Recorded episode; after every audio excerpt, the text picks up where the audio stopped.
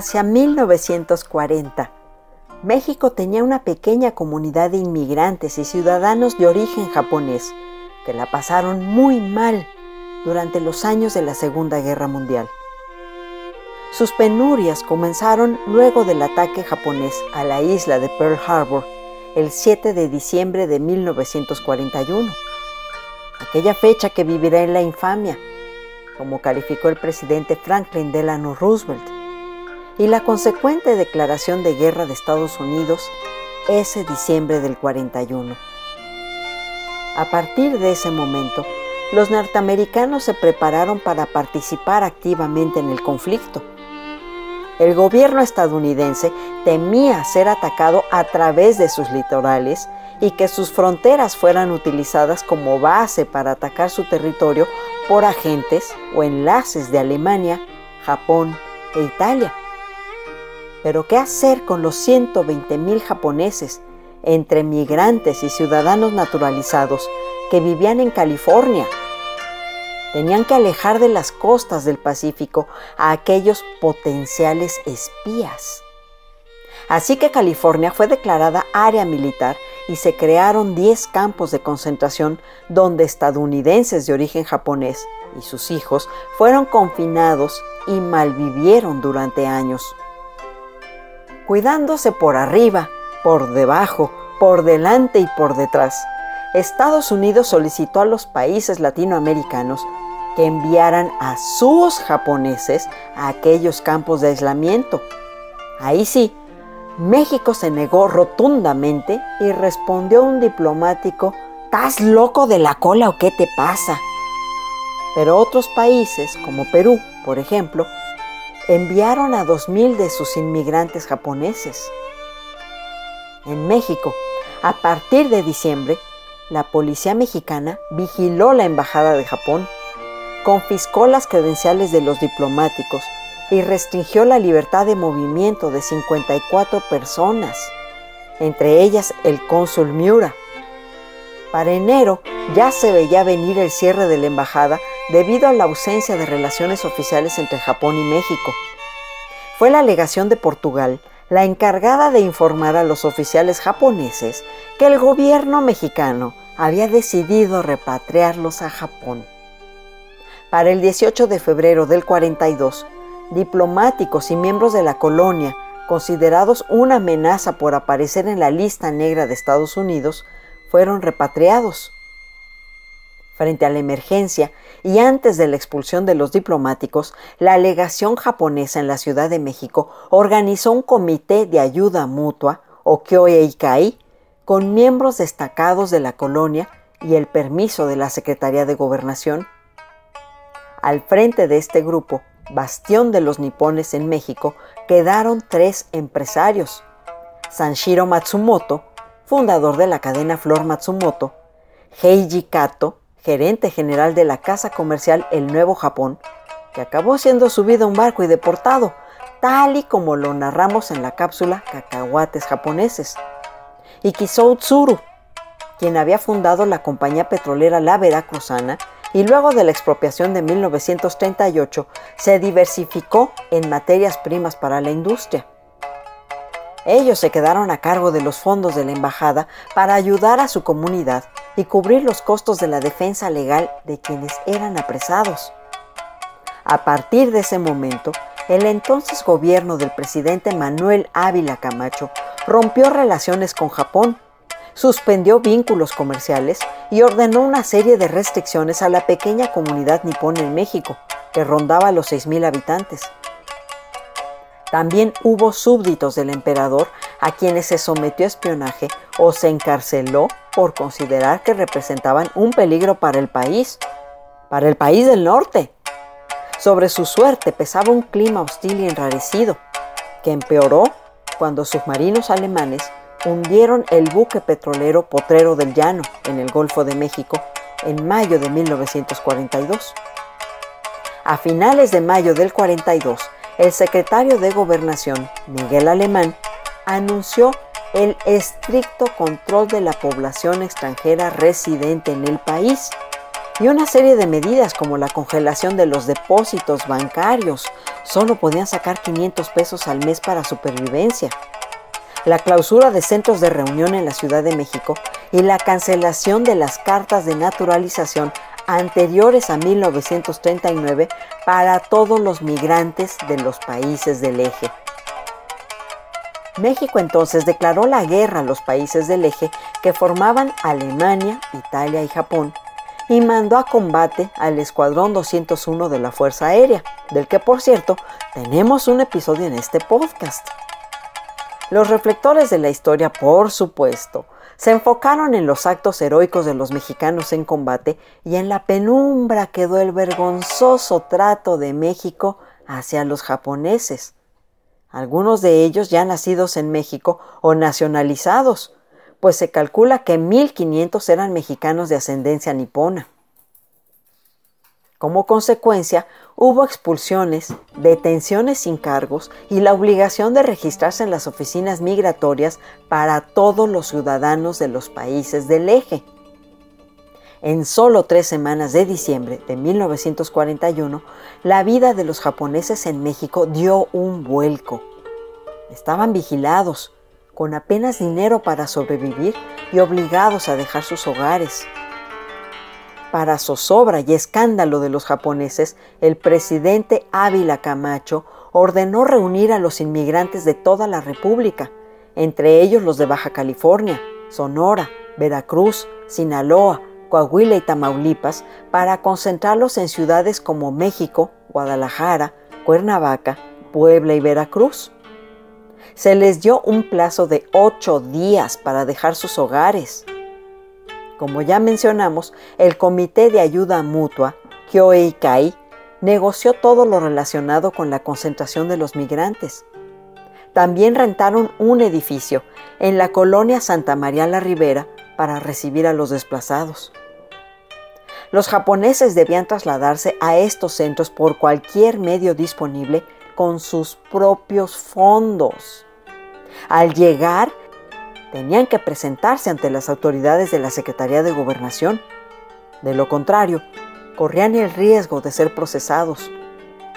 Muchos viajaron grandes distancias en ferrocarril o autobús bajo circunstancias difíciles los trasladados de Baja California tuvieron que hacer un viaje de 3.000 kilómetros hasta la Ciudad de México, aguantando el frío del invierno y relegados a veces a viajar en el vagón de equipajes. La señora Ichikawa recordó que, dada la escasez de alimentos durante el traslado, los padres de familia no comieron durante tres días y dos noches. Sus pocos fondos tuvieron que utilizarlos en pagar mordidas para que los oficiales aduanales aceptaran su documentación. No tenían comida ni ropa suficiente para aguantar el invierno. Bajo esas condiciones, se tiene constancia de que un bebé y dos ancianos fallecieron en el camino. Los reubicados llegaron a sus destinos sin dinero, sin alimentos, sin alojamiento, sin trabajo, cansados, hambrientos y despojados de la vida que habían conocido. Hasta el inicio de la guerra, las relaciones entre México y Japón habían sido cordiales, aunque superficiales. Era una relación joven que se remontaba apenas a cuatro décadas atrás. Su migración incluso fue alentada por el gobierno mexicano.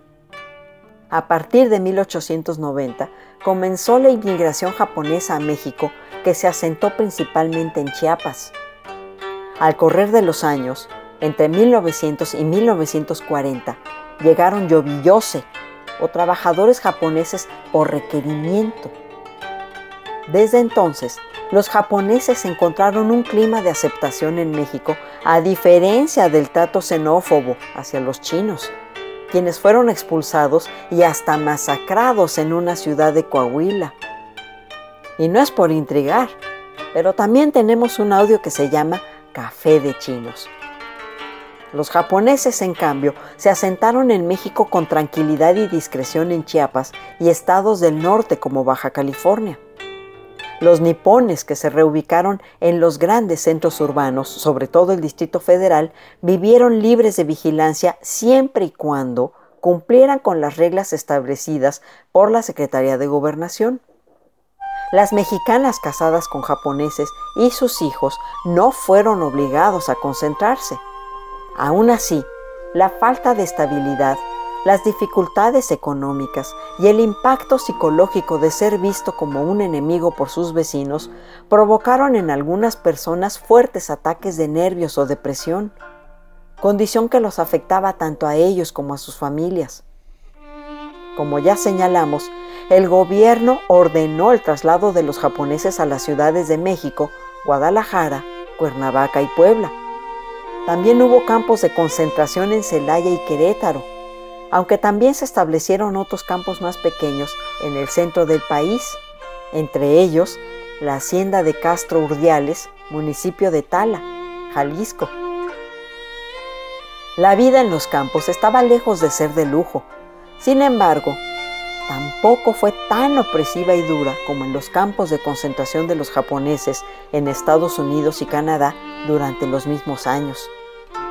El ejemplo más grave de explotación ocurrió en Villa Almada, Chihuahua. 57 inmigrantes de Ciudad Juárez fueron obligados a labores forzadas bajo condiciones inhumanas. Tatsugoro y Sanshiro Matsumoto tenían una enorme propiedad en las afueras de la Ciudad de México, en el barrio de Contreras, conocido como El Batán. Ahí albergaron a 569 personas que no tenían medios de subsistencia, mientras buscaban un lugar permanente donde pudieran instalarse, hasta que lo encontraron en la ex hacienda de Temisco, Morelos. En la antigua hacienda de Cortés, la comunidad japonesa estuvo confinada de 1942 a 1945 y vivió en la parte de los sembradíos, donde ahora están las albercas del parque acuático. Las familias erigieron chozas de madera, colocadas una tras otra, y dormían en las bodegas donde se almacenaban los granos. A pesar de que vivían en un espacio amplio con subdivisiones, no tenían privacidad. Posiblemente se escuchaban las conversaciones de los vecinos o cuando se utilizaban los baños. En esa superficie de 14 hectáreas sembraron hortalizas, berenjenas y cultivaron arroz para su consumo. Se considera que la marca de Arroz Morelos tiene sus orígenes de cultivo en el estilo japonés. Muchas veces se imaginan que un campo de concentración es un lugar muy sufrido, pero algunos de los niños que vivieron ahí ahora adultos de la tercera edad, cuentan que tenían ciertas libertades. Podían salir a las escuelas, al pueblo y regresar. Tenían horarios que no podían violar, pero podían salir a realizar compras. En febrero de 1943 se informó al Departamento de Investigación Política y Social que 80 internos laboraban en los campos y 30 se negaban a trabajar. Lo que no dijeron a las autoridades era que se negaban a trabajar sin recibir un salario. Los internos tenían que pagar por jabón, comida y otros productos que sus familias consumían. Los hombres trabajaban y las mujeres se quedaban en la cocina. Con el pretexto de que habían hecho algo indebido y dependiendo de la gravedad y el criterio del señor Shibayama, el administrador, los llevaban al centro de migración de Perote, Veracruz, donde la disciplina era más fuerte y los japoneses convivían con alemanes e italianos. Varios japoneses de Temisco fueron trasladados porque habían provocado supuestos problemas en la comunidad, pero no eran delitos graves. Los líderes del Comité de Ayuda Mutua solicitaron la intervención del secretario de Gobernación, Miguel Alemán, y a pesar de todo, los 30 rebeldes fueron detenidos y enviados a la estación migratoria de Perote, en Veracruz. Al médico de la comunidad en Temisco, Morelos, no se le permitía atender a los enfermos. Minerva Yoshino recuerda el dolor de dos muertes que pudieron ser evitadas. Hubo suicidios y otros que se dejaron morir de tristeza. En octubre de 1945, el Kyoei Kai, o Comité de Ayuda Mutua, recibió la autorización del Departamento de Investigación Política y Social para que a partir de ese momento los inmigrantes pudieran moverse con toda libertad y regresar, si así lo deseaban, a los lugares donde habían radicado. Muchos de los antiguos pescadores en Ensenada y cultivadores de algodón de Mexicali dejaron de serlo para convertirse en pequeños comerciantes. Los cultivadores de algodón de Mexicali no regresaron porque las tierras y el agua habían sido redistribuidos bajo el programa de reparto de tierra del gobierno. Como consecuencia, se vieron obligados a dedicarse al comercio. Pero también existen ejemplos de comunidades restablecidas en los lugares anteriores, como la de los pescadores en Ensenada, pues su retorno fue solicitado por la Compañía Industrial de la ciudad, así como las comunidades de Chiapas y Oaxaca, las cuales tenían negocios establecidos y raíces profundas en dichas zonas. Debido a que muchos de los migrantes eran granjeros y pescadores que venían huyendo de las difíciles condiciones en Japón durante las primeras décadas del siglo XX, desafortunadamente no quedaron testimonios registrados porque la educación en su propio idioma era limitada, y más aún en español, además del ningún conocimiento de sus derechos como residentes o ciudadanos. Esto no solo los limitó para protestar contra las medidas tomadas en su contra, expresiones que habían dejado huella en los archivos o registros públicos, convirtiéndose en fuentes para la memoria, sino que también les impidió escribir sus propias memorias sobre los acontecimientos. Como resultado, muy pocas personas afectadas nos han dejado un registro de sus experiencias, y esto disminuye la memoria colectiva de los hechos dos proverbios japoneses ilustran bien la tendencia de los japoneses a adaptarse a la sociedad en la que viven, así como a no atraer la atención negativa de las autoridades.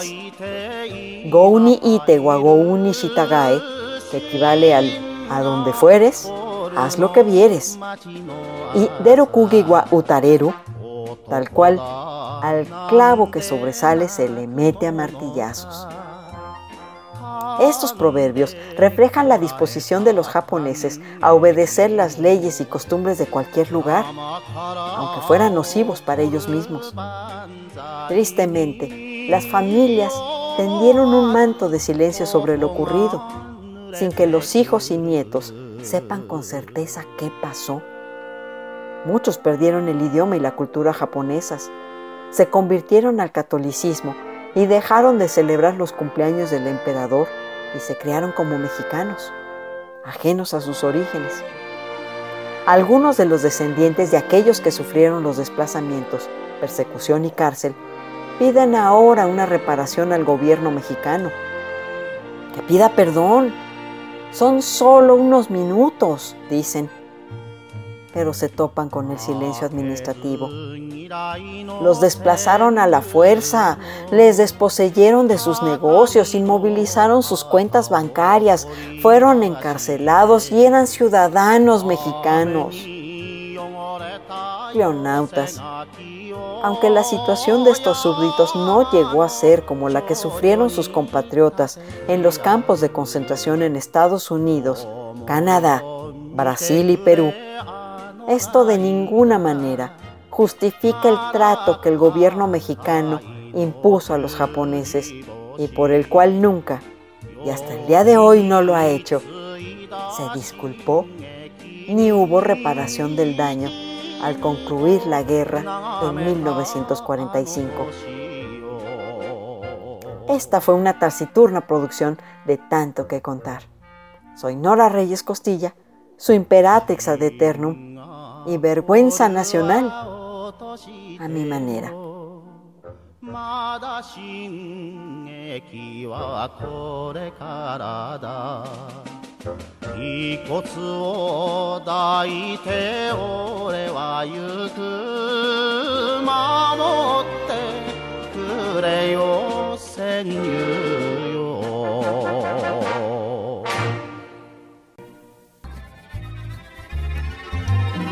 Esto fue tanto, tanto, tanto, tanto. Un poco de música, refranes, historias, saber. Con Nora Reyes Costilla. No canta, no baila, no se la pierda.